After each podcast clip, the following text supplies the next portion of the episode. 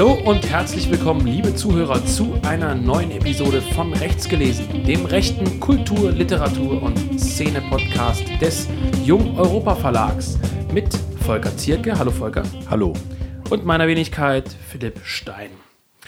Volker, ein Gros unserer Zuhörer, unserer Stammzuhörer wird hoffentlich wissen, worüber wir heute sprechen, denn wir haben in der letzten Episode bereits, als wir sozusagen das Gesamtpaket zu, zum Weihnachtsfest angekündigt haben, bereits ebenfalls angekündigt, dass wir eine, ja, wie soll man sagen, Sonderepisode, eine, eine äh, sehr spezielle und äh, tiefergehende Folge aufnehmen werden zu dem Buch Ein Traum aus Blut und Dreck von Christian de la Misière, das also am 16. Dezember, kurz und praktisch vor Weihnachten, bei uns im Jung Europa Verlag erscheint. Ein Traum aus Blut und Dreck ist ein gewissermaßen ähm, autobiografischer Roman über die Zeit des Autors äh, La Misière bei der Waffen-SS-Division Charlemagne ähm, an der Ostfront vor allem, dann über seine Gefangennahme durch die Sowjets und die Kriegsgefangenschaft, also in russischer und dann französischer Gefangenschaft, über seine Zeit in den französischen Gefängnissen. Ja, und dann endet es sozusagen, das kann man schon sagen, mit, seinem, mit seiner Freilassung aus, ähm, ja, aus der französischen Haft. Jetzt hast du das Ende verraten. Jetzt habe ich das Ende verraten. Ja, kann man auch bei Wikipedia nachlesen. Also so geheim ist es nicht. Ähm, er musste ja offensichtlich auch Zeit haben, das Buch zu schreiben. Richtig, das Buch ist erschienen erstmals, ähm, lass mich lügen, ich glaube 1972 in Frankreich. Ähm, unter, ich glaube, La Revue Casque heißt das Buch, glaube ich. Und ist, glaube ich, sogar im gleichen Jahr im Paul Neff Verlag in äh, Wien erschienen. Also wurde übersetzt von zwei österreichischen Übersetzern. Und ist dann 1980, ähm, acht Jahre später, nochmal bei Bastei Lübbe in einer relativ hohen Auflage als Taschenbuch erschienen. Das heißt, in der deutschen Sprache sozusagen in zwei, ja, inhaltlich gleichen Editionen, aber eben, also in zwei, mindestens zwei deutschen Auflagen. In Frankreich war es ein riesiger Erfolg des Buches. Es gibt noch einen zweiten Teil, der spricht da praktisch über seine Zeit äh, dann in den ja, 80er, 90er Jahren und so weiter, wo er als Agent von verschiedenen Künstlerinnen vor allem tätig war. Also ein gewisser Lebemann war der gute äh, La. Und ähm, ja, ein Traum aus Blut und Dreck ist, wie gesagt, der Bericht über, hauptsächlich natürlich über seine Zeit bei der Waffen-SS-Division Charlemagne. Das Buch erscheint demnach sozusagen in wenn man so will, dritter Auflage im Jung Europa Verlag im neuen Gewand. Ähm, und wir wollen heute sprechen über dieses Buch, über verschiedene Fragen. Also natürlich zunächst erstmal, warum verlegt man das Buch? Ganz banal, worum geht's? Was ist der Inhalt? Ähm, an zweiter Stelle sicherlich dann Thema, diffiziles Thema, was ist die Waffen-SS-Division Charlemagne? Äh, was waren vielleicht auch ein bisschen angeschnitten die die internationalen Truppen sozusagen des Deutschen Reichs. Ja, und an dritter Stelle, ähm, ganz banal ist das ein gutes Buch. Sollte man das kaufen, sollte man das lesen? Ähm, was kann Gut, man daraus Die Frage mitnehmen? sollte sich natürlich erübrigen. äh, vielleicht auch ganz interessant, vielleicht gleich vorweg. Du hast ähm, ein relativ kurzes und knackiges, aber du hast ein Nachwort zum Buch verfasst. Ja. Ähm, ja, das vielleicht gleich vorweg. Also ähm, nicht nur das übliche Gespräch Stein und äh, Zirke, sondern zusätzlich auch noch mit dem, mit dem Autor des Nachwortes. Ähm, steigen wir ein. Also Christian de la Maizière ist, äh, in seinem, ist Anfang 20, als er in Paris ähm, Autor und Journalist sozusagen für das Kollaborationsmagazin oder die Kollaborationszeitung Le Pays Libre ähm, arbeitet. Äh, Le Pays Libre ist ein vergleichsweise unbekanntes Kollaborations- Magazin mit einer knappen Auflage, ich glaube von 3000 oder so, ähm, ist natürlich im Vergleich zu Je suis partout oder ähm, äh, La Nouvelle Revue, die von ähm, Dreux Rochelle geleitet wird, ein, wie gesagt, relativ kleines Kollaborationsorgan. Die Deutschen haben ja nach der Eroberung Frankreichs und Paris ähm, dort gewisse, ja, Personen installiert in den örtlichen äh, Zeitungen, Zeitschriften, Kulturzeitschriften, äh, Magazinen und so weiter, so dass wir also in Paris und in ganz Frankreich verschiedene Kollaborationsorgane vorfinden, die also von deutschfreundlichen Franzosen sozusagen besetzt werden. Für eine solche, für eine solche Zeitung arbeitet eben Lamarzière als junger Mann, ähm, als, ja, wie gesagt, Autor, als Journalist und erhält dann, um es mal als kurz Abriss darzustellen, ähm, das Angebot der Resistance beizutreten, also sozusagen auf die Seite Londons, auf die Seite von äh, Charles de Gaulle zu wechseln. Ähm, zu dieser Zeit, wir reden hier von 1944, also das spielt kurz vor dem Fall von Paris. Wann ist Paris gefallen, Volker? Ähm, ich glaube, das ist im August 1944 gewesen. Zu dem Zeitpunkt, wo wir uns jetzt befinden, ist Paris, wie gesagt, noch nicht gefallen, aber ähm, ich glaube, es wird ganz am Anfang kurz im Buch besprochen, dass ähm, der ja, Sieg der Alliierten an der Normandiefront äh, im Kessel wird es, glaube ich, nur genannt, das ist der Kessel von Falais gemeint, äh, sozusagen äh, kurz bevorsteht und damit auch sozusagen,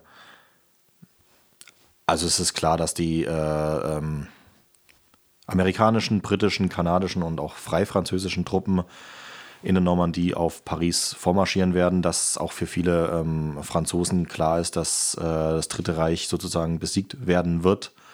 Ähm, das ist auch dem Christian de la Messière vollkommen klar. Ähm, kann natürlich sagen, gut, er hat das natürlich äh, erst hinterher alles aufgeschrieben. Wie klar war das einem im August 1944, aber ähm, das scheint schon die, äh, sag ich mal, der vorwiegende Gedanken bei den Franzosen gewesen zu sein, dass es jetzt auf das Ende zugeht. Ja, lässt sich ja auch sicherlich daran erkennen, dass ähm, ja die Resistance, wenn man das so sagen will, und diese, diese äh, Spitzel äh, aus London und äh, den USA die Stadt Paris im Grunde genommen schon infiltriert haben. Also das heißt, äh, es gibt am Anfang eine Szene, wo äh, La Misière in der Wohnung einer, ja, man könnte sagen, Verbindungsagentin sozusagen ist und die Resistance sozusagen ähm, ihn dazu bewegen will und, und auch seinen Vorgesetzten dazu bewegen will, ähm, lustigerweise gegen die örtlichen Kommunisten vorzugehen in Paris. Also die, die, die Alliierten fürchten sozusagen, dass die Kommunisten in Paris äh, die, die Angst vor der Sowjetunion ist natürlich auch damals schon groß und auch das Konkurrenzverhältnis. Der Kalte Krieg zeichnet sich ja sozusagen 44 schon ab, gewissermaßen. Es ist ganz witzig, weil ähm, äh, da klar wird, wie gespalten auch die, sag ich mal, antifaschistische Opposition der Franzosen, ja. äh, also gegen Deutschland ist, in ähm, Kommunisten, in Reaktionäre, in aber auch, ja, sag ich mal, Normalos. Und es wird ja im weiteren äh, Verlauf des Buches ja auch aufgedröselt, ähm, wie gespalten ja auch die Unterstützung der Franzosen für das Dritte Reich ja. ist. Also in Faschisten, in äh, ja, Abenteurer, in, in äh, Antikommunisten und so weiter und so fort. Ja, Frankreich ist da Deutschland natürlich sehr ähnlich äh, als große Nation. Ähm, du hast auf der einen Seite diese reaktionären, wenn man das so nennen will, Nationalisten, also äh, das Umfeld um äh, Charles Maurras, Action Française der ja auch der Autor zeitweise so ähm, nahe stand. Genau, wie, wie, im Prinzip jeder. Also ja. Robert Brasilach, Pierre La Rochelle, jeder hat in der Action Française um Moras angefangen. Und jeder, der, äh, sage ich jetzt mal so freimütig heraus, jeder, der ein bisschen was im Kopf hat, hat sich dann von Moras gelöst, von diesem französischen Hardcore-Oldschool-Nationalismus. Äh, ähm, so ja auch der Autor. Aber du hast eben diese Front der klassischen französischen militärischen ja, nationalchauvinistisch-katholischen Reaktion. Du hast in Frankreich, genauso wie du in äh, Deutschland, Weimarer Republik, eine ganz starke kommunistische Front. Nicht umsonst regierte dann auch Leon Blum später und äh, die Kommunisten. Also Charles de Gaulle, der große Held vieler äh, äh Blauen, heute auch in Deutschland, äh, war ja, hat ja zusammen mit den Kommunisten regiert, direkt äh, nach 45 sozusagen. Ähm, kann man schon so sagen. Also äh, diese Epuration, also diese Säuberung haben selbstverständlich, also die, die Partisanen, die sogenannten Partisanen, Radio London und so weiter, ähm, das hat alles unter der Ägide von, von Charles de Gaulle also stattgefunden. Das ist ganz lustig. Ja. Ähm, ich hatte, ähm, ich weiß nicht, ob wir das äh, jetzt schon anschneiden äh, sollten, aber in Vorbereitung auf den Podcast so ein bisschen was durchgelesen, dass ja auch ähm, der äh, Charles de Gaulle äh, bei den Engländern und äh, Amerikanern sehr, sehr unbeliebt war. Jetzt nicht aus ideologischen Gründen, sondern einfach, weil der halt persönlich sehr, sehr nervig sein muss. Also, dass, ja. er, dass er sehr, sehr schwierig ist im Umgang und man nicht äh, klar definieren konnte, was jetzt seine Ziele waren und die immer ja. versucht haben, jemand anderen aufzubauen, das hat nie ja, geklappt hat. Die haben ja auch, äh, interessant ist ja bei der Personalie de Gaulle auch, dass er im Prinzip äh, von den Militärs nicht anerkannt wurde, weil er kein richtiger General war. Ja. Sondern er hat das aus politischen Gründen sozusagen verliehen bekommen. Wir wollen aber keinen Podcast über Charles de Gaulle machen. Er ist natürlich wichtig für diese ganze Geschichte. Kann man aber trotzdem vielleicht mal einzeln anschneiden, weil wir haben ja im letzten Podcast auch über das rebellische Herz gesprochen, das Buch von Dominique Venner. Venner hat, hat ja nun zusammen mit der UAS versucht, Charles de Gaulle in die Luft zu sprengen weil de Gaulle ja später Algerien aufgegeben hat und das für die natürlich der große Verrat war. Ich glaube, es, ich glaube, es ist schon wichtig, ähm, dass man da so ein bisschen verstehen kann. Es ist, ist sehr, sehr wichtig auch für die Entstehung von Frankreich in den 60er Jahren, äh, ja. was sich da aufgetan hat. Da gab es ja auch eine kleine Revolution. Ähm, wie sich dieser Widerstand äh, gegen de Gaulle zusammensetzt, tatsächlich auch der, was dann für die neue Rechte sozusagen relevant ist. Das OAS, mhm. das war ja ähm, was ja für viele deutsche Rechte offensichtlich nicht nachvollziehbar ist, ähm, gegen, eben wie du sagst, gegen de Gaulle gerichtet. Mhm. Ähm, Unter anderem, ja. Ja, es ist generell ganz interessant, weil ähm, äh, zum Beispiel, also viele feiern de Gaulle als, großen, äh, als größten äh, Staatsmann der Geschichte, weil er natürlich sich schon, und das ist ganz klar, gegen die Amerikanisierung Frankreichs eingesetzt hat, gegen einen selbstbewussten Kurs. Das stimmt. Für eigene Atomwaffen. Also das Atomwaffen sind Souveränität. Ähm, De Gaulle hat große Zweige der Industrie verstaatlicht, also Aut Automobilindustrie, Stahlindustrie, Energieindustrie.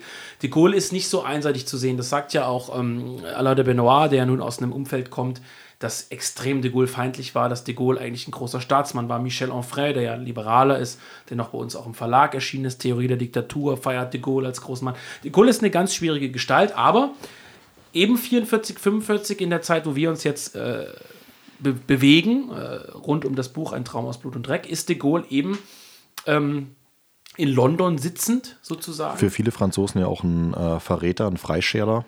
Ja, er ist im Grunde genommen derjenige, der sagt, wir sind für ein nationales Frankreich, aber gegen das Dritte Reich.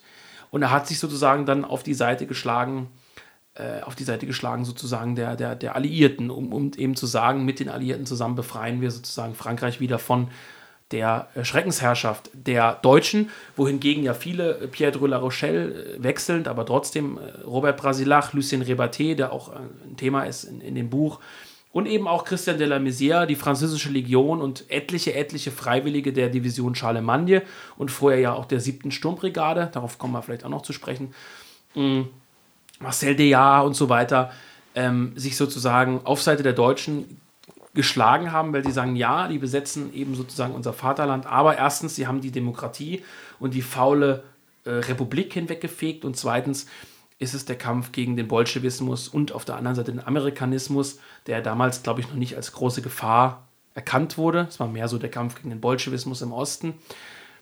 Dem schließen wir uns an. Es gibt halt den großen Hegemon in Europa, um ein gemeinsames, großes, geeintes Europa zu erreichen, in dem Frankreich eine eigenständige Machtposition inne, inne müssen wir uns eben dem Hegemon Deutschland zeitweise unterordnen. Das sind sozusagen die zwei Pole, die wir in dem Buch vorfinden. Und Christian de la Maizière wählt eben diesen sehr eigenen Weg. Er sagt also 44, äh, Sommer oder, oder Frühling 44, sagt er, ähm, das Unternehmen ist vielleicht schon verloren, aber ich gehe eben nicht zur Resistance, sondern ich wähle meinen Weg in Richtung Wildflecken. Wildflecken ist also der Ort äh, auf der bayerischen Seite, haben wir gesagt, ne? Ja. Aber in der Nähe von Fulda, also Hessen auch. Zwischen ja. Fulda und Bad Kissingen, kann man sagen. Ja. Ähm, heute ist Wildflecken äh, immer noch ein militärischer Übungsplatz, glaube ich. Ja. Also hat eine gewisse Tradition. Mm. Und Wildflecken ist das Pseudonym sozusagen äh, für den Ort, wo die Division Charlemagne, also die französische Waffen-SS-Division, aufgestellt wird. Erstmals.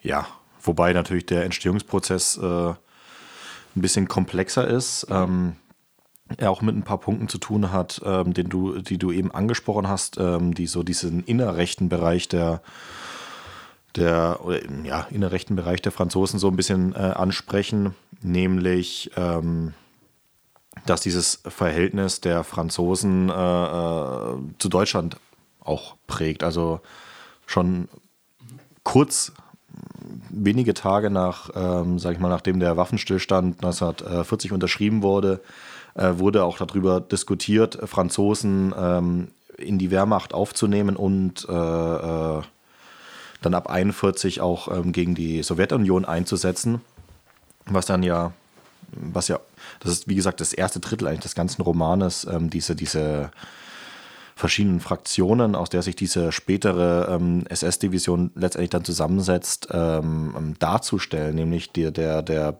bedeutend oder einer der bedeutendsten Teile ist ja diese ähm, LVF immer genannt, äh, genau. Légion äh, Volontaire Française. Genau, gegen, also übersetzt ist es, glaube ich, äh, Freiwilligen, Freiwilligen Legion gegen den Bolschewismus hieß, der, glaub, hieß die, glaube ich. Französische war, Freiwilligen. Und ich glaube, das genau. war ab 42, ne? Nee, nee, nee. Äh, nee? Die sind schon äh, früh auf, äh, aufgestellt worden und wurden erstmalig dann äh, im Winter 41 beim Vormarsch auf Moskau eingesetzt. Ah, ja.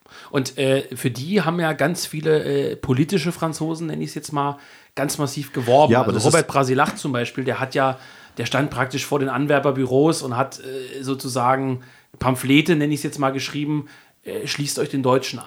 Ja, aber das ist ähm, der, der wesentliche Punkt, weil es anders nicht ging. Ähm, wie gesagt, es gab sehr, sehr viele ähm, Franzosen, äh, die äh, eine, eine, abwartende Haltung gegenüber den, den Deutschen hatten, ähm, aber eine deutlich ablehnende Haltung gegenüber den Kommunisten, also den Russen auch hauptsächlich. Aber ähm, ähm diese diese Vichy-Regierung, die ja sozusagen, also unter Marschall Pétain und so, ähm, dass die, die, die war sozusagen, ähm, die hat immer so einen Mittelweg versucht. Die waren ja nicht einfach nur Marionetten vom äh, äh, Führer, der dann gesagt nee. hat, hier, äh, macht mal. Und weil sonst hätte der vielleicht auch viel früher gesagt, hier, ihr könnt auch übrigens 10.000 äh, Franzosen mobilisieren. Das ist ja auch eine, eine, Sache, die sehr, sehr gern immer äh, so dargestellt wird. Also wenn man Wikipedia durchliest, dann sagt man, warum haben die Franzosen sich nicht scharenweise zur Waffen-SS und zur Wehrmacht gemeldet? es war nicht gewünscht, ja. weil, weil diese, ähm, äh, diese Freiwilligen unter Waffen stehenden Franzosen auch ein Machtfaktor immer waren. Ja. Wir werden noch mal, mhm. gleich nochmal drauf zu kommen, äh, drauf zu sprechen kommen, aber ähm, diese ähm also das Deutsche Reich hat praktisch immer gefürchtet, dass da eine Armee entsteht, die im richtigen Moment, wenn ihre genau. Chance gekommen ist, sagt, so, äh, Feierabend, Frankreich wird wieder nationalisiert. Und das ist eben auch der wesentliche Punkt für diese ähm, äh, Legion. Mhm. Die ist ähm, nicht staatlich. Das ist ein äh, privater Verein, der hauptsächlich von zwei oder also es sind mindestens fünf rechte Parteien, wie es in Frankreich ja. so ist, ähm, die unterschiedliche äh, äh, ja, Ausprägungen haben, die diesen Verein beworben haben, dort einzutreten. Und ähm, das wurde von staatlicher Seite überhaupt nicht ähm, äh, äh, ja, sozusagen äh, irgendwie in irgendeiner Weise gefördert. Das kam erst sehr, sehr viel später, also drei Jahre später erst, ähm, dass sich der Staat durchgerungen hatte. Das hängt natürlich auch mit dem Kriegsverlauf zusammen, ähm, die Leute dort zum äh, Eintritt äh, zu bewegen, sondern es waren die rechten Parteien, die in diese Legion mhm. ähm, äh, geworben also haben. Die, also die, die Köpfe sozusagen. Das heißt, Hauptsächlich auch Doriot, der ja auch selber dort gekämpft hat. Doriot, der äh, Brasilach, der nicht gekämpft hat, aber der sozusagen ja. als Journalist dort war, genau. Und es erklärt ja auch und es ähm, beschreibt ja äh, äh, de la Messia sehr, sehr gut in dem Roman, wie diese Legion-Leute dann später im Unterschied zur Sturmbrigade, die dann gegründet wird, ähm, gebildet sind oder, oder, mhm. oder wie die sozialisiert sind es und sind wie die eingestellt sind. Politische Köpfe. Also nicht nur logischerweise, aber da melden sich Leute aus, das muss man wirklich, glaube ich, das kann man so nüchtern konstatieren, da melden sich viele aus weltanschaulich politischen Gründen gegen, ja, wie es auch heißt, contre le Bolschewisme, also gegen, ja. also sind Antikommunisten, ähm, aber auch natürlich sehr, sehr viele, also Doriot-Leute, also Faschisten. Aber könnte man das vielleicht, ohne dass ich das in irgendeiner, irgendeiner Weise werten will, vielleicht mit Leuten äh, vergleichen, die in der politischen deutschen Rechten die ja groß ist, viele Ausprägungen hat, sich jetzt zum Beispiel für diese Ukraine-Geschichte melden. Ich meine jetzt nicht im, im Sinne von, von äh, das gleiche Ziel und, und so, das will ich überhaupt nicht parallelisieren, darum geht es mir nicht, sondern die melden sich aus, äh, aus politischen Gründen, darauf will ich hinaus. Also ähm, das sind keine Leute, die, die brauchen ein Dach über dem Kopf, die wollen Geld verdienen, also Söldner in der Hinsicht, sondern das sind Leute, die sagen, äh, da gibt es ein politisches Ziel. Kann, kann, man das, das kann man, glaube ich, für diese frühe Einheit schon so ein bisschen mehr in Anspruch nehmen als für die spätere Charlemagne, wo er der Messier auch schreibt, da meldet sich Gott und die Welt eigentlich. Ja, wie gesagt, die Charlemagne ist ja letztendlich nur dieses Potpourri von diesen verschiedenen Formationen, aber die Legion war schon sehr, sehr stark antikommunistisch ja. äh, geprägt, kann man, denke ich, sagen. Äh, ich wollte es auch noch dazu sagen, ich stütze mich damals äh, lediglich auf das Buch von dem guten Kameraden Franz W. Seidler, Avantgarde für Europa, das du aus irgendeinem Grund noch nicht in deinem Schub übernommen hast. Ja, habe ich nicht, ne? Ähm, äh, es ist ein Buch, in der, in der sämtliche ähm, freiwilligen Formationen ähm, der Wehrmacht und der Waffen-SS aufgelistet werden nach Land. Äh, wie gesagt, in 10 oder 15 Seiten zu Frankreich, ein relativ kleiner Beitrag nur. Ähm, und daraus beziehe ich jetzt sozusagen auch meine Informationen äh, für diesen Podcast. Deswegen kann ich das jetzt auch nicht in der Tiefe äh, beantworten. Aber muss dann, denke ich, schon mal sagen, dass ähm,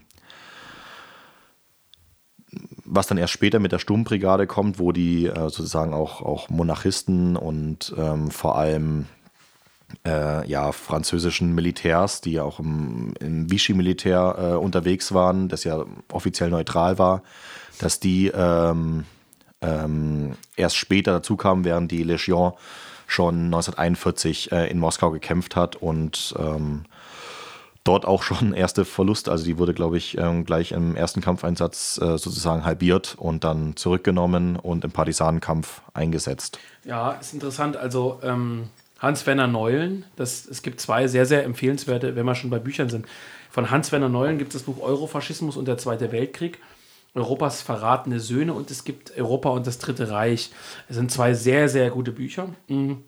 Und er führt hier ähm, 12.000 Franzosen an. In der Waffen-SS. Ich weiß nicht, ob du das mit deinem Buch gegenprüfen willst.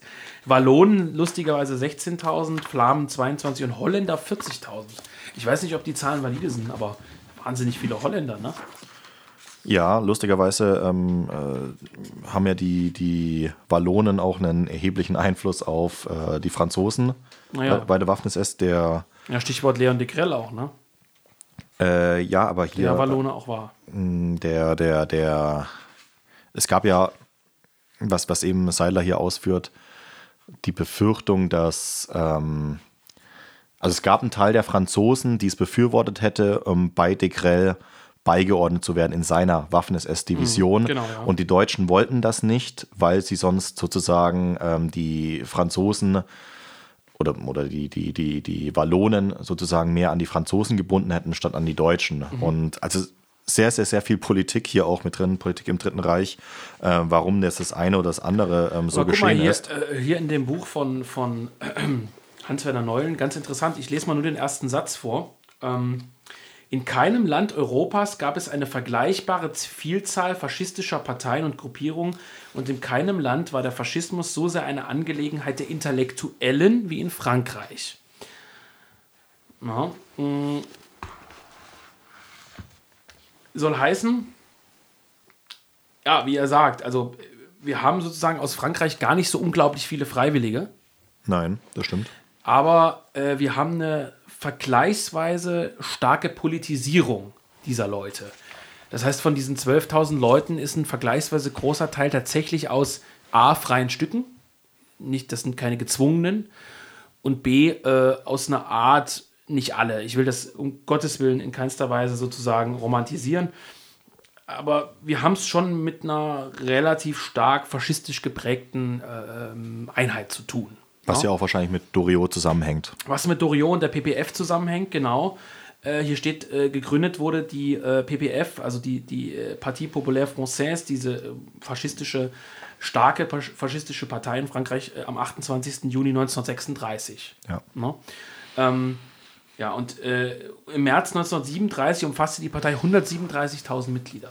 So Ich glaube, über Doriot könnte man einen ganzen eigenen Podcast Doriot mit Benedikt dann auch äh, machen. Wahnsinnig interessant. Benedikt kennt sich da gut aus. Es gibt auch ganz, ganz wenig darüber, aber wenn du das jetzt mit Italien vergleichst, ich meine, wir sind sicherlich auch re relativ ähm, Frankreich-freundlich, aber welche Intellektuellen fallen dir ein? Ne? Aus, aus, aus Italien fällt dir Mussolini ein, klar, als großer Führer äh, der, der italienischen Nation. Dir fallen, fallen einige andere ein. Aber Intellektuelle sozusagen, die Werbung gemacht haben für diesen faschistischen Gedanken, da zählt er hier nur auf. Ja? Drieux, Robert Brasillach, Céline, Chateaubriand, Bonnard, Rebaté, das sind nur einige, aber das sind ganz, ganz bekannte Autoren Frankreichs, ähm, auch schon vor der Besetzung äh, Frankreichs, also nicht nur irgendwie gutiert durch die Deutschen, die dann Partei ergreifen.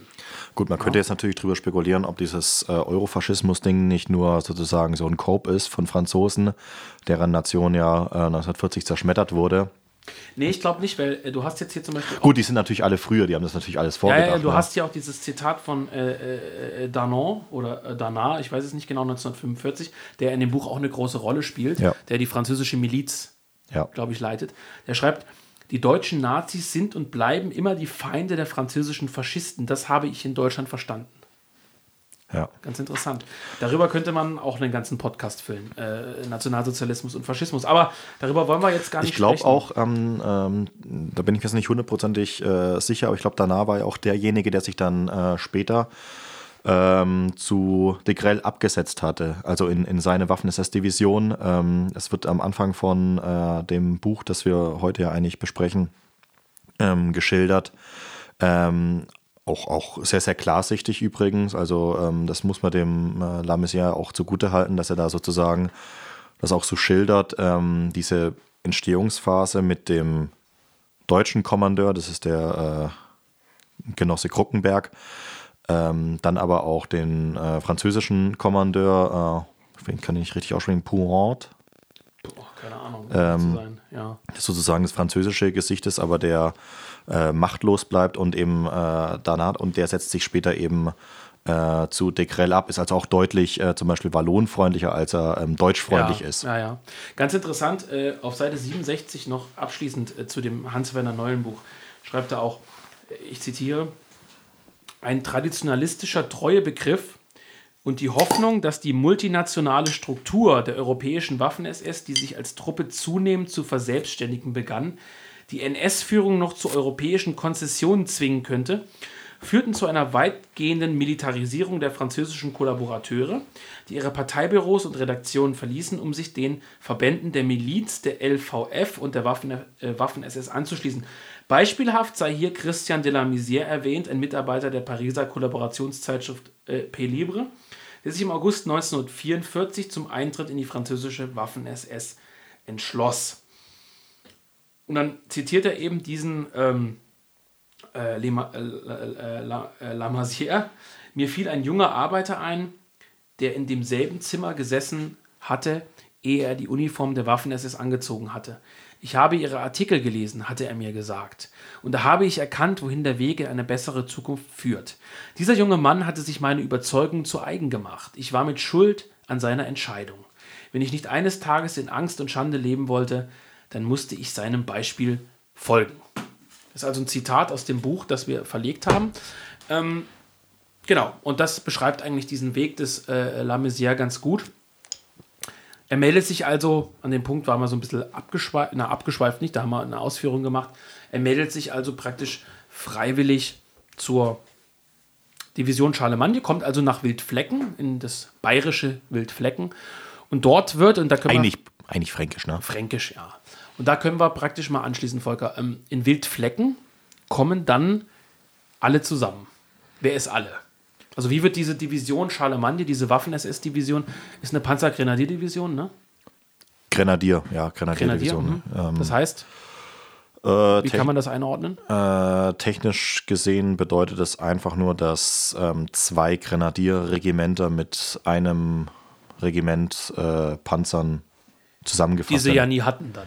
Die sie nie hatten, ja. nie hatten, ja. Ich, ich glaube auch, dass die Vermutung, dass sie keine Panzergrenadiere äh, sind, darauf basiert, dass die einfach keine Panzerfahrzeuge hatten, um die Grenadiere zu transportieren. Ähm, das aber auch äh, hier natürlich wieder äh, La Mesière natürlich komplett äh, äh, desillusioniert sozusagen, auch ähm, das natürlich beschreibt, ja, es gibt halt nichts, ne? Also Ausbildung, äh, sagte auch, sehr, sehr gut, aber natürlich ähm, an Ausrüstung sind nicht gut ausgerüstet worden, einfach, ja, weil nichts mehr da Ja, war. äh, machen wir mal so. Also 19, äh, im August 1944 entscheidet er sich sozusagen beizutreten. Ja. Oder, oder Und fährt privat mit einem privaten Auto. fährt mit einem privaten Auto Richtung Wildflecken. Äh, durchquert äh, Deutschland, durchquert dann äh, Heidelberg beispielsweise und so weiter. Das beschreibt er dann auch. Und ähm, kommt dann an. Und dort wird dann unter Krukenberg Ja. ähm, diese Einheit zusammengestellt. Also Krukenberg hat das Oberkommando über die äh, neu aufzustellende äh, Division Charlemagne. Ganz interessant, dass es eben kein Franzose ist, sondern dass ihm. Es ist, es ist schwierig, tatsächlich. Ähm, Wieso? Weil den Franzosen immer der Puort äh, äh, präsentiert wurde als Kommandeur Genau. und äh, aber der Kruckenberg effektiv das Sagen hatte. Auf Deutsch gesagt, die Deutschen haben die so ein bisschen getäuscht, die Franzosen. Ja, die wollten natürlich auch keine. Ähm, es hängt, wie gesagt, wie auch mit der, mit der Entstehung zusammen, denn äh, wir hatten das alles ausgeführt: äh, Legion, ähm, Privatverein. Äh, Naja, wir, wir haben es noch nicht so ganz ausgeführt. Wir haben ausgeführt, dass ein Teil dieser neuen Division Charlemagne diese LVF bildet. Genau. Also diese, diese, diese so rum äh, auf, ja. in Anführungszeichen weltanschauliche Division. Die andere Gruppe bildet die siebte Sturmbrigade, die Genau. aufgerieben wurden kurz vorher in der Ukraine. Genau, die waren aber schon SS. Genau. Deren Entstehung basiert aber auf einer anderen äh, äh, Geschichte, nämlich, ähm, also, dies, also es ist total kurios, dass sie auch bei der SS gelandet sind. Aber ähm, wie ich gesagt habe, ähm, die Legion war privat organisiert, auch von ähm, maßgeblich im Doriot, aber auch anderen Parteien äh, ähm, und Parteiführern. Und irgendwann hat auch Vichy, äh, also die Vichy-Regierung unter Marschall Pétain, das begriffen, dass ähm, bewaffnete Truppen eben Machtfaktor sind. Die hatten ähnliche Waffenstillstandsbedingungen wie ähm, ähm, das Deutsche Reich unter Ja. ähm, Versailler Vertrag, durften also nur, glaube ich, ähm, 100.000 Mann im Heer führen.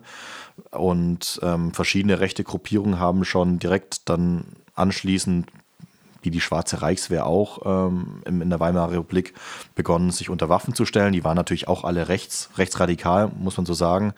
Und ähm, die waren aber anders geprägt. Ähm, die waren eben keine Faschisten, die waren auch ähm, parteipolitisch nicht unbedingt eingebunden, sondern hauptsächlich eben Frankreich äh, verbunden, auch durch die Personal Pétain eben. Also, also ähm, Pétain ist der Sieger von Verdun äh, 1916 ähm, hat eben diesen Ruf als konservativer, autoritärer Typ ähm, und äh, hält sozusagen die Ehre Frankreichs hoch.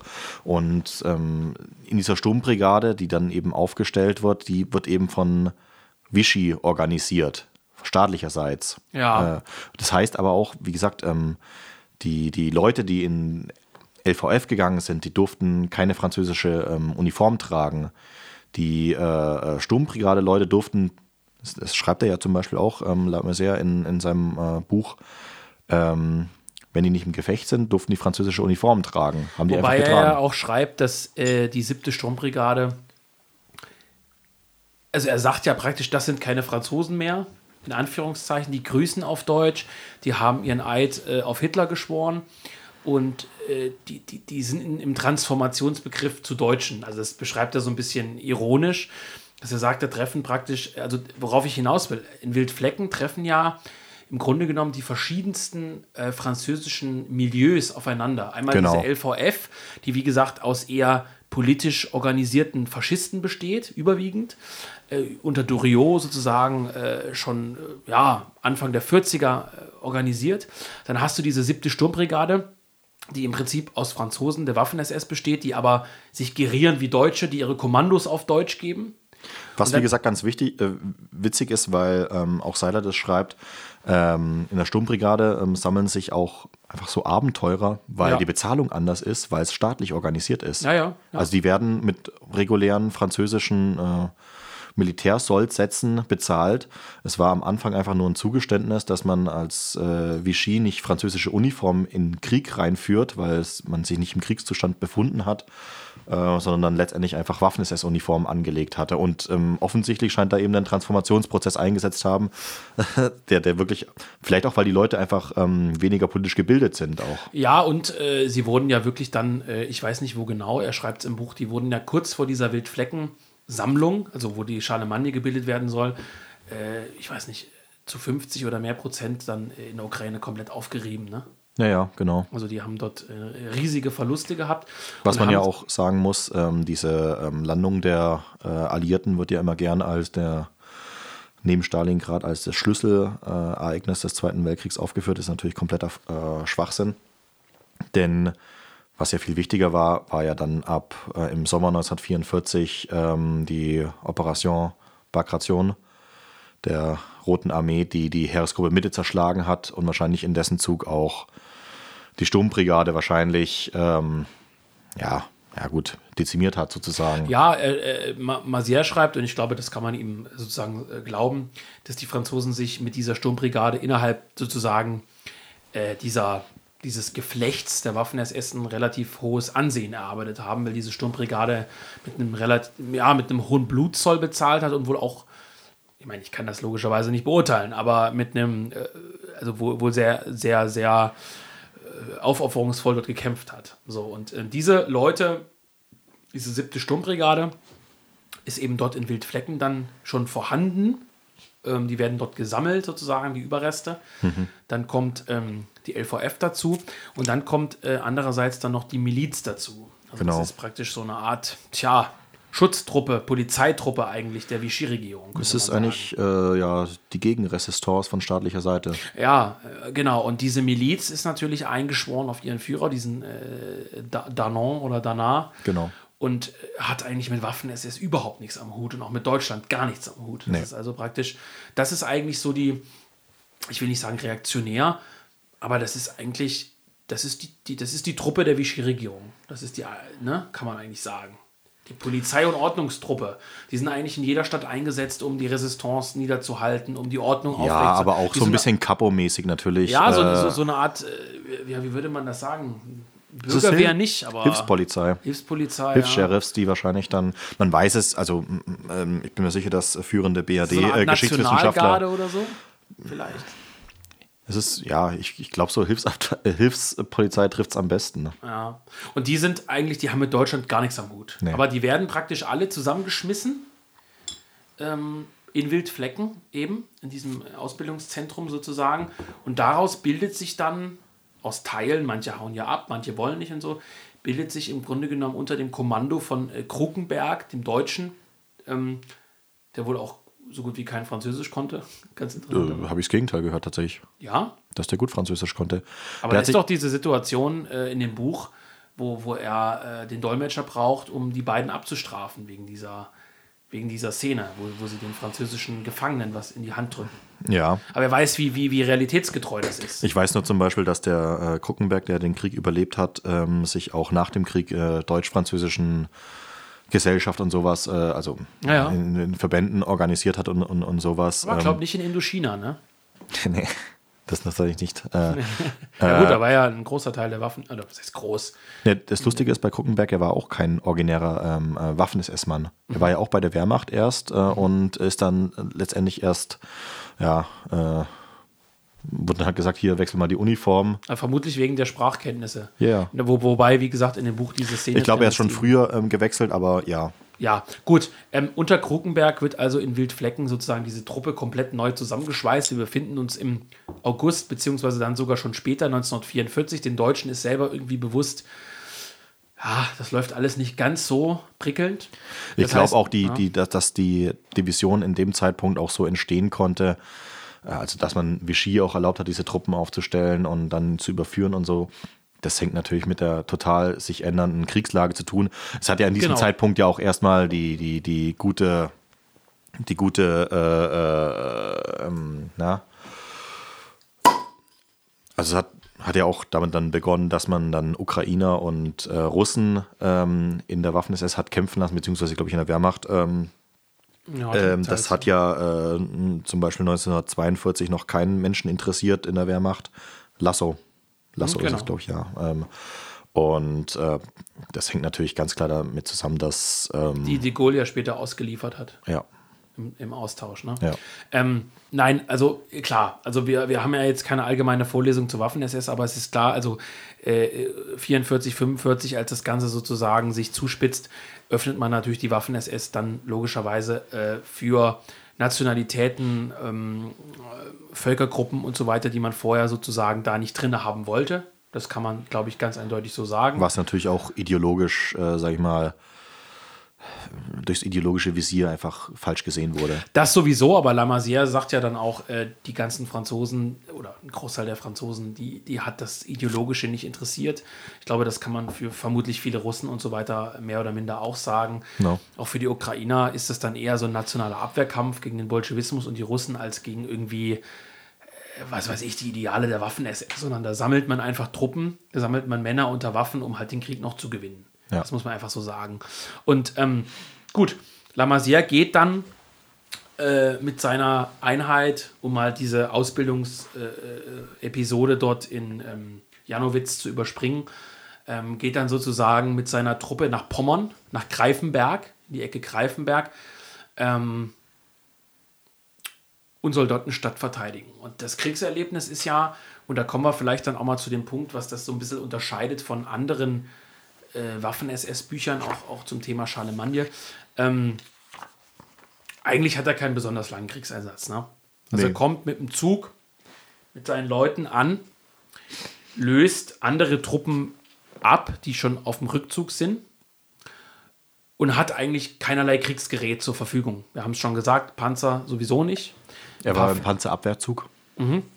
Das heißt, diese äh, Charlemagne-Truppe, deswegen ist das so auf dem Cover so abgebildet, sind eigentlich durch die Panzerfaust und die Panzerschreck so ein bisschen äh, bekannt geworden. Also diese französische Charlemagne-Truppe war so ein bisschen der, ja, der Schrecken der, der Josef Stalin-Panzer gewissermaßen und der T-34.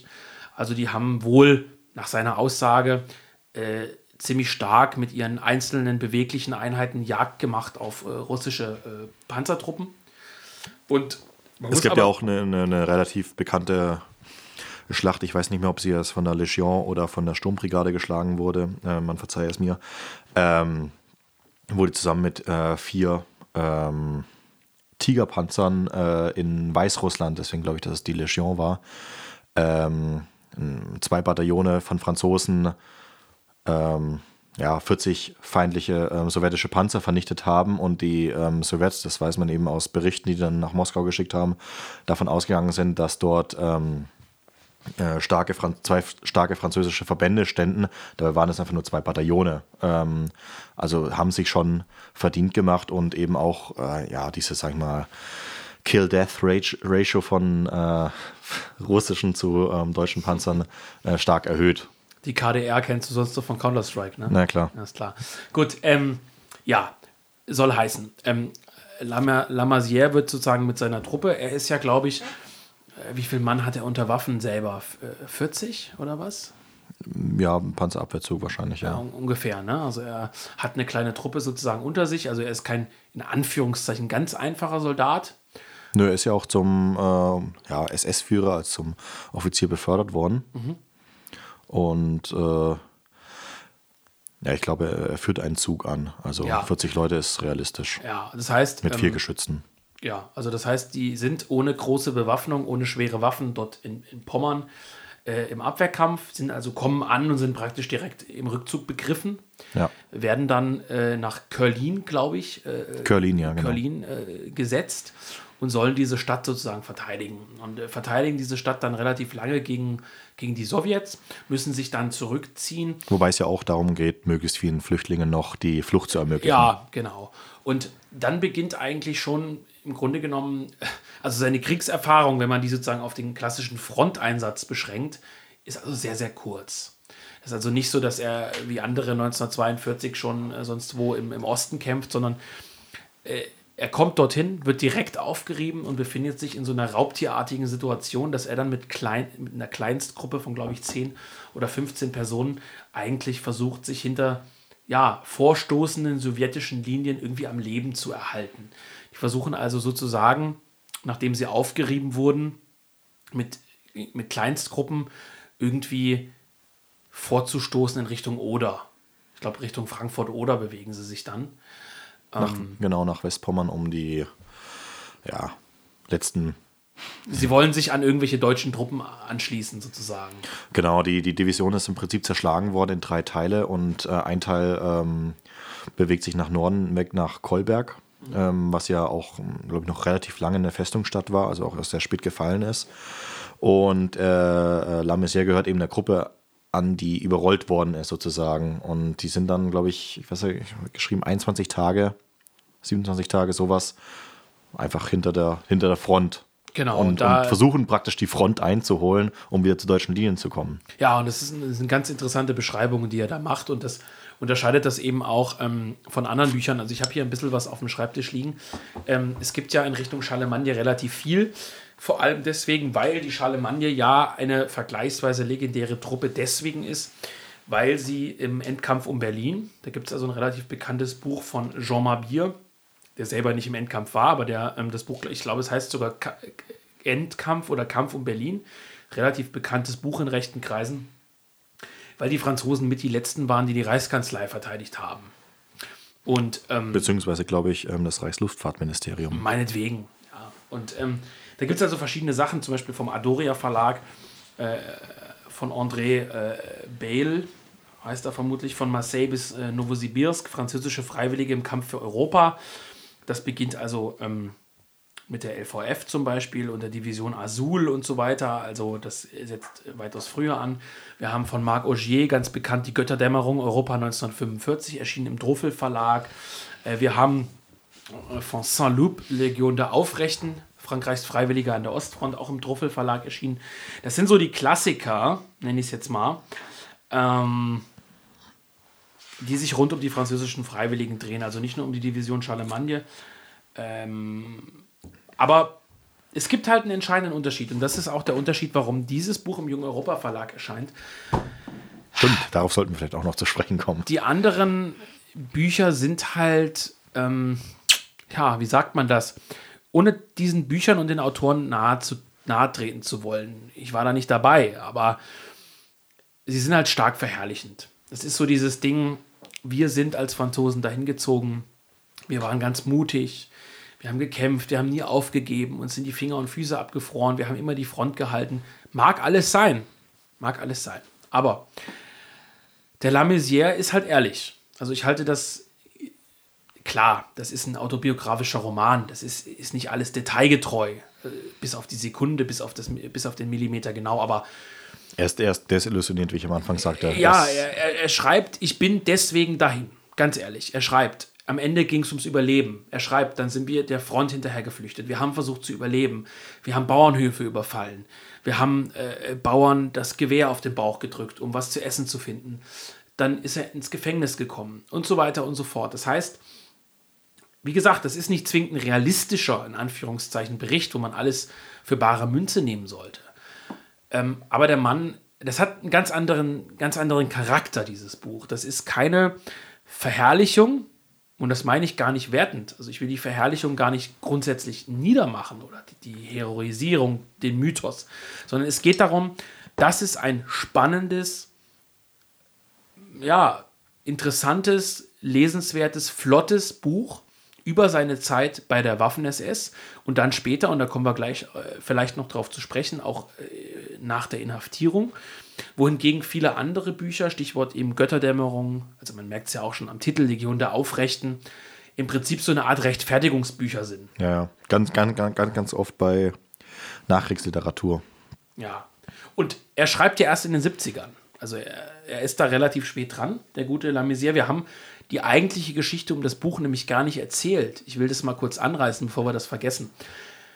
In Frankreich hat man versucht, nach 45 diesen Mythos der Resistance ganz groß zu machen. Das ja. heißt, es gab nach 45 die sogenannte Epuration, also die sogenannten Säuberungen. Hm. Diesen Säuberungen sind mindestens nach konservativen Schätzungen 150.000 Menschen zum Opfer gefallen.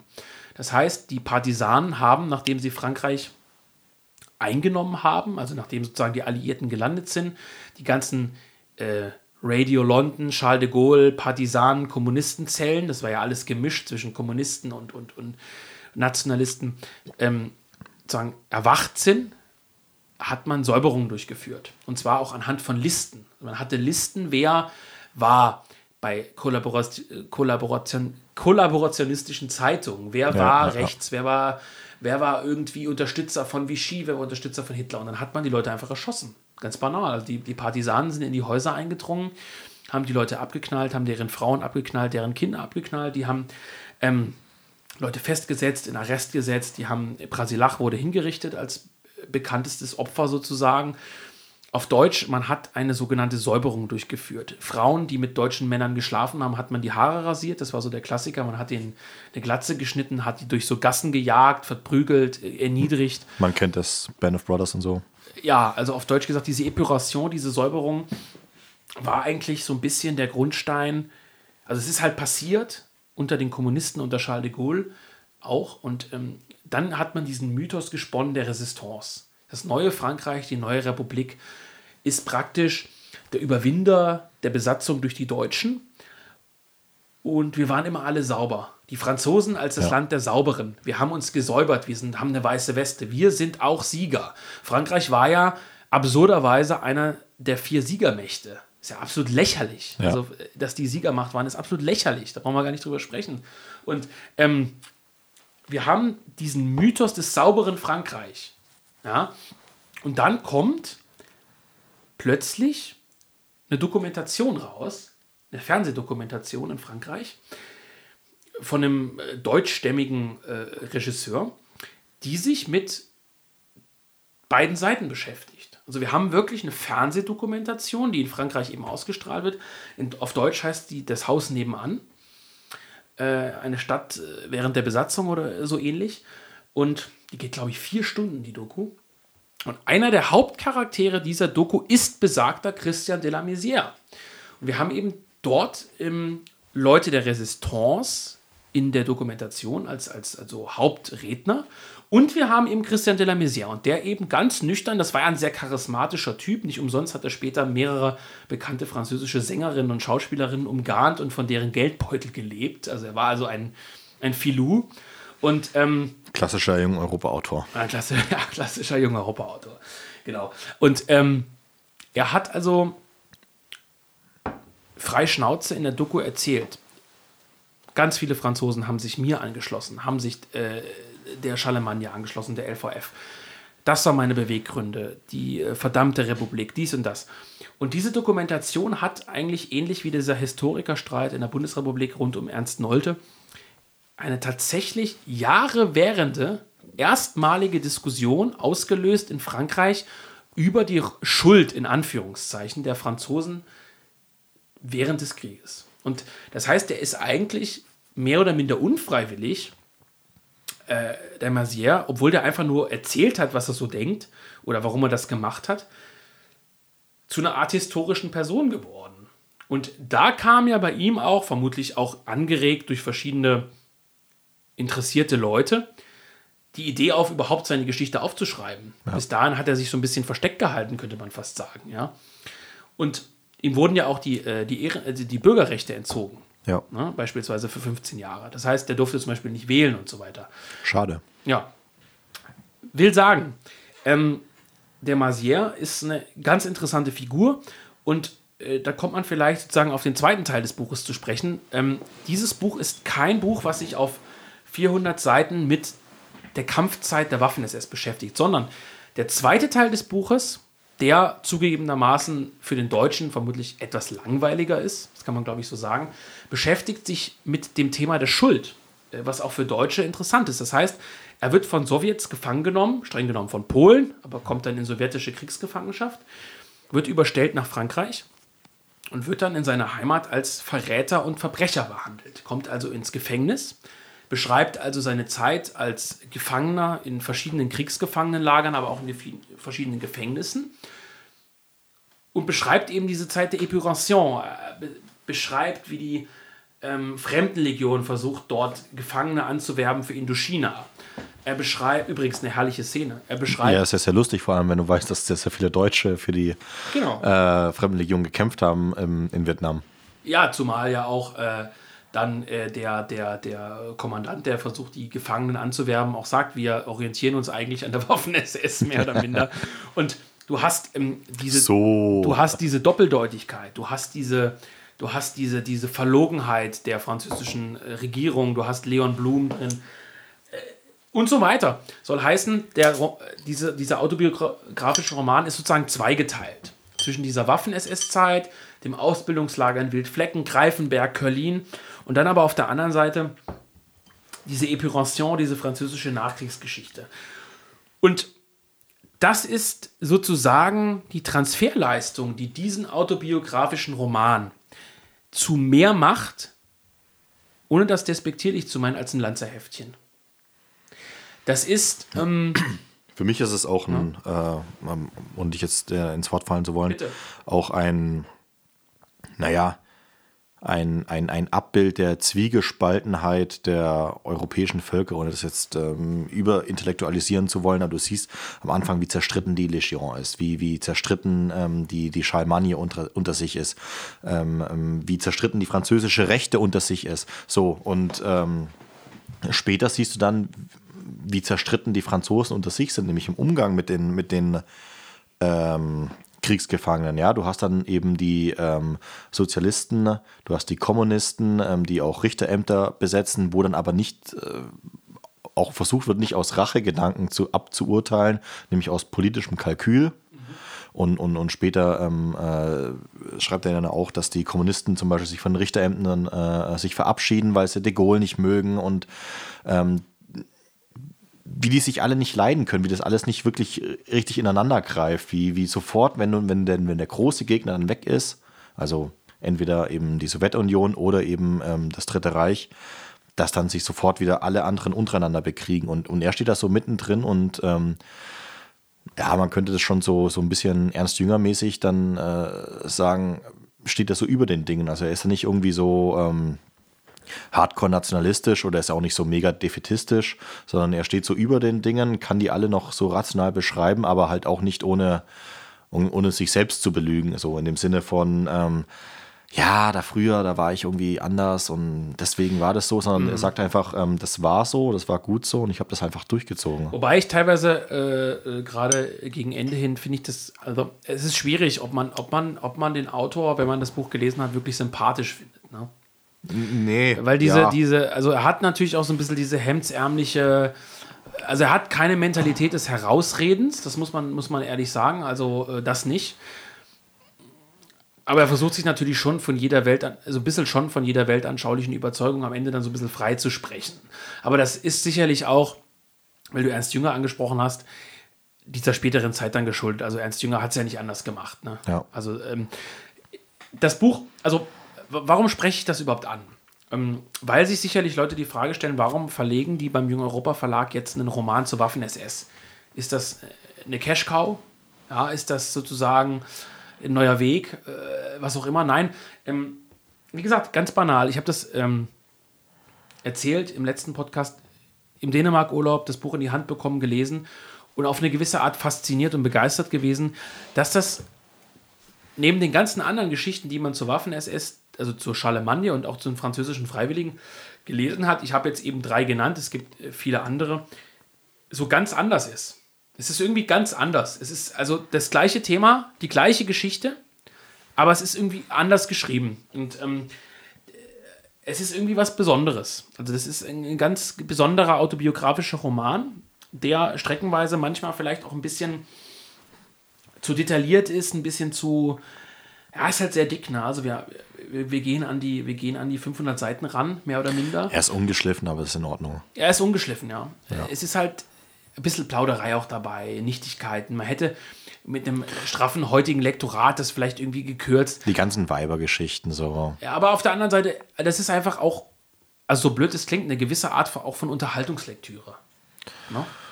Also es ja, ist, es ist halt es auch ist authentisch. Gelesen. Es ist auch ja. halt auch authentisch. Ja. So, das ist halt, ähm, also es ist jetzt kein, kein Christian Kracht Kunstroman, äh, der durchkomponiert ist, sondern es ist einfach. Auch die Sprache ist ja sehr, sehr einfach mitunter. Also ja. das sind so ganz kurze Hauptsätze. Das ist Umgangssprache, also es ist ganz, ganz, ganz viel Umgangssprache drin. Es ist so hinge nicht hingerotzt, aber so.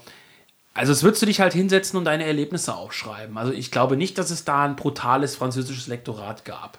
Ich glaube, also ich, ich habe das ja dann im, im, im Nachwort äh, so ein bisschen ausgeführt. Ähm, es ist ohne Zweifel authentisch, ohne dass man jetzt jedes Wort ähm, auf ja. die Goldwaage legen sollte, weil da liegen, seit es, äh, seit es passiert ist und seit es geschrieben worden ist, äh, 20 bis 30 Jahre dazwischen, auch ähm, ein gewisser Reifeprozess beim Autor und ein Rechtfertigungsdruck natürlich, aber natürlich auch ist einfach so, denn ich meine, wenn ich heute Morgen einen Anruf bekomme und abends später eine E-Mail schreibe mit dem Inhalt, dann Flüsterpost, ne? Also so passiert das mhm. eben. Aber, und, mhm. aber so, so, man darf eben dann die Worte nicht auf die Goldwaage äh, legen, auch auf ähm, historische Fakten hin nicht, sondern es ist einfach so, wie er es empfunden hat. Und er ist so praktisch der Filter dadurch. Und ähm, das funktioniert eigentlich als Buch sehr, sehr gut.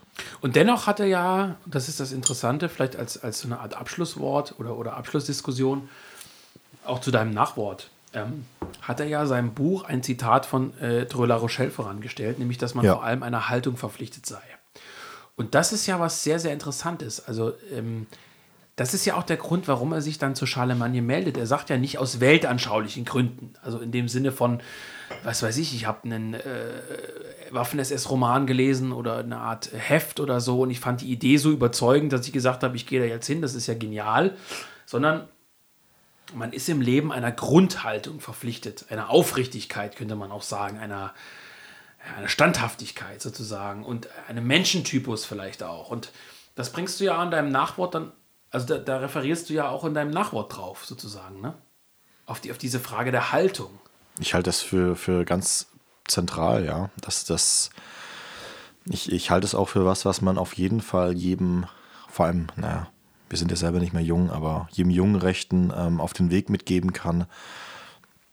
Das, was eben sehr, sehr viele machen, eben immer dieses, dieses Durchberechnen. Ähm, macht es überhaupt noch Sinn? Lohnt sich das für mich, jetzt ähm, das und das äh, äh, zu tun oder ähm, sollte ich jetzt, äh, weiß nicht, äh, MDL bei der AfD werden, sollte ich in die und die rechte Gruppe eintreten und so. Ist doch eigentlich vollkommen Latte. Also, wenn du der, der, wie das eben dieses Zitat besagte, der Haltung verpflichtet bist, dann ist doch das Endergebnis vollkommen irrelevant. Also, du machst doch nicht etwas, weil du hoffst, dass es erfolgreich sein wird, sondern weil du dich der Sache verpflichtet fühlen wirst. Was, wär's, was wären wir vor jämmerliche Gestalten, wenn wir den, äh, den Verlag, aber auch die Idee, die dahinter steht, nur betreiben würden, weil wir irgendwann erwarten, davon irgendwie die Früchte pflücken zu können. Das ist ja peinlich. So, und ähm, das, das, das haben ja auch die Generationen vor uns nicht so gemacht. So, und es hat auch ähm, Christian de la Messière nicht so gemacht. Und das ist eben das, das wirklich Ausschlaggebende. Und das, ja, Interessant, dass er dieses Vorwort, äh, dieses, dieses, Zitat so gewählt hat. Ähm, er hätte es sich einfacher machen können, aber ist natürlich auch ein Statement. Absolut. Ja, Volker, in der Hoffnung, nach dem Podcast nicht verklagt zu werden. erneut. Äh, erneut.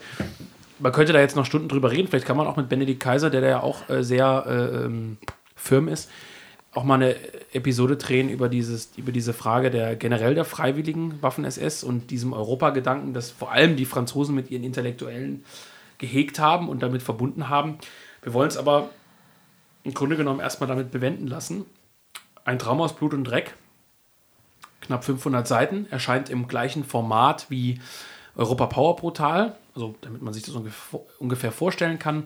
Äh, Klappenbroschur, gebunden, Schönes Papier, schöner Umschlag. Ich finde das Cover auch wahnsinnig gelungen. Das ist genial, ja. Und ähm, 22 Euro. Ich denke, ein fairer Preis. Ähm, wer sich angesprochen fühlt durch diese Geschichte, durch diesen gut lesbaren autobiografischen Roman, der mag zugreifen. Ähm, wer schon ja. das Finnenbuch mochte, der sollte jetzt. Waffenbrüder, ja. Ja, sollte ähm, zuschlagen. Es ist Wobei es viel dreimal besser geschrieben ist. Wobei es viel weniger pathetisch auch ist, ne? Es ist dreimal besser geschrieben, muss man wirklich so sagen. Findest du ja? Ja, auf, ja, bei Weitem. Ja, das mit den Finden ist natürlich nett, weil Wobei so es eine, auch einen völlig anderen Charakter hat. Ne? Natürlich, natürlich. Das, das, eine ist, dieses Finnenbuch ist natürlich ein klassische. Wir haben das ja, ja auch, also es ist ja Wir bewusst ja ausgewählt, so dass man das mal abhandelt, mal das mal abhandelt. Wie gesagt, gerne auch noch ähm, auf der Suche nach Abseitigen, wenn ihr was wisst. Äh, Litauisch, Estnisch, äh, was euch einfällt, ähm, Literatur gern mal einreichen. Ähm, an so abseitigen Sachen sind wir immer interessiert. Das mit, dem, mit den Franzosen, kann man das so sagen, Philipp, ist das auch ein Versuch letztendlich, mal äh, zu sehen, wie sowas auch in unserem Bereich angenommen wird? Ich muss dir ganz ehrlich sagen, so, so bescheuert das klingt, äh, bedenken, dass sich das Buch verkauft auch wenn so ein Podcast immer dafür da ist, den Leuten das auch ein bisschen äh, schmackhaft zu machen, habe ich nicht. Weil es gibt natürlich für diese Nische vor 1945 ein Publikum. Das haben wir ja bewusst nie bedient, im Sinne von, wir machen Bücher aus dieser Zeit, weil wir wissen, das verkauft sich. Es gibt ja nun genug deutsche Verlage, die genau das machen. Das muss man sagen, ohne Namen zu nennen. Dieses immer wieder Aufkäuen von den großen Helden und so. Ohne dass ich das in irgendeiner Weise despektierlich meinte, gegenüber den, Zitat, großen Helden, ähm, ist das natürlich ein großes Geschäft, dieses Ausschlachten. Und das haben wir nie gemacht äh, wenn wir Sachen aus dieser Zeit verlegt haben, deswegen ja auch diese kleine Beschreibung jetzt am Ende, warum macht Jung Europa eigentlich so ein Division Charlemagne-Buch, ähm, machen wir das, weil das Buch sehr gut ist. Gleichzeitig habe ich keine Sorge, dass das Buch sich verkauft. Wir haben es in einer vergleichsweise großen Auflage auch gedruckt, genau aus diesem Grund. Ähm, ich glaube, das, das, das wird, eine, wird eine insgesamt runde Sache. Ein gutes Buch und ich glaube, das wird auch ganz gute, ganz gute Verkaufszahlen haben. Ist wie gesagt sehr, sehr schön gemacht insgesamt, äh, sehr, sehr sorgfältig editiert. Wir haben, wie gesagt, das hatte ich im letzten Podcast schon angedeutet, ähm, selbst etliche Endnoten hinzugefügt äh, an verschiedenen Stellen. Das haben die deutschen Verlage Bastei Lübbe und Paul Neff äh, nicht gemacht. Die haben anscheinend gedacht, die Grundbildung ihrer Leser sei so hoch, dass sie alles kennen. Äh, da habe ich Zweifel. Ähm, ohne jemanden zu nahe treten zu wollen. Es sind also verschiedenste Anspielungen auf die französische Historie auch drin und auf bestimmte Frontverschiebungen, die man einfach kommentieren muss, aus meiner Sicht. Das haben wir sparsam, weil das ja auch ein autobiografischer Roman ist, kein irgendwie Buch, was einen 70 Seiten äh, Anhang mit Personen- und äh, Ortsregister hat. Das nicht, das würde es ein bisschen kaputt machen. Aber wir haben einen äh, nicht gerade kleinen Endnotenapparat selbst hinzugefügt. Wir haben das Buch modernisiert. Das heißt, ich habe im Laufe des Lektorats viele österreichische äh, Begrifflichkeiten, das haben wie gesagt zwei Österreicher übersetzt, ähm, in Anführungszeichen eingedeutscht, wenn man das so sagen will. Also man hat mit diesen, für diese 22 Euro nicht nur eine äh, Neuauflage in der Hand, wo einfach jemand das gescannt hat und das irgendwie neu gesetzt und fertig, sondern wir haben an dem Buch, wie es bei Jung Europa bei Neuauflagen, Stichwort Sozialismus und Nation, Waffenbrüder und Co. üblich ist, ein Nachwort hinzugefügt, Volker von dir. Und wir haben äh, an dem Buch auch nochmal sehr, sehr viel gearbeitet. Also in dem Buch steckt eine große Überarbeitungswut drin, ohne jetzt den. Ich erinnere mich an deine Flüche. Ja, es war schrecklich. Über 700 Änderungen, also unfassbar. Aber ähm, wir haben an dem Buch gearbeitet und es ist eine schöne Sache geworden und ich glaube, das ähm, ist ein ganz, ganz schöner Weihnachtstitel, den man verschenken kann, den man auch einfach sich locker über die Weihnachtstage durchliest und immer mal wieder reinblättert und immer wieder weiterliest. Mir hat es mir große Freude bereitet. Tja, und so kommt Jung Europa zu seinem ersten Weltkriegstitel. Ich dachte Waffen-SS-Titel, aber. Das auch, ja. ist beides, äh, beides so, ja. Aber. Ähm, Komplett wertfrei natürlich. So ist das halt so. Ne? So ist das eben. Ja. Volker, wir könnten vermutlich ewig weiterquatschen über das Thema. Wir müssen äh, mal überlegen, was wir in diese Richtung noch machen können gerne auch Vorschläge dazu einreichen. Wie gesagt, Bitte. ob jetzt das Thema Eurofaschismus oder Euro-Waffen-SS mehr interessant ist. Ähm, wir setzen uns dann mal mit Benedikt zusammen, der ja zumindest was das Thema Euro betrifft, äh, sehr, sehr bewandt ist. ist ja so. Gut, an dieser Stelle macht's gut, kauft das Buch, verschenkt es weiter, hört diesen Podcast, teilt diesen Podcast. Volker, wir machen uns auf zum Essen. Bis dann.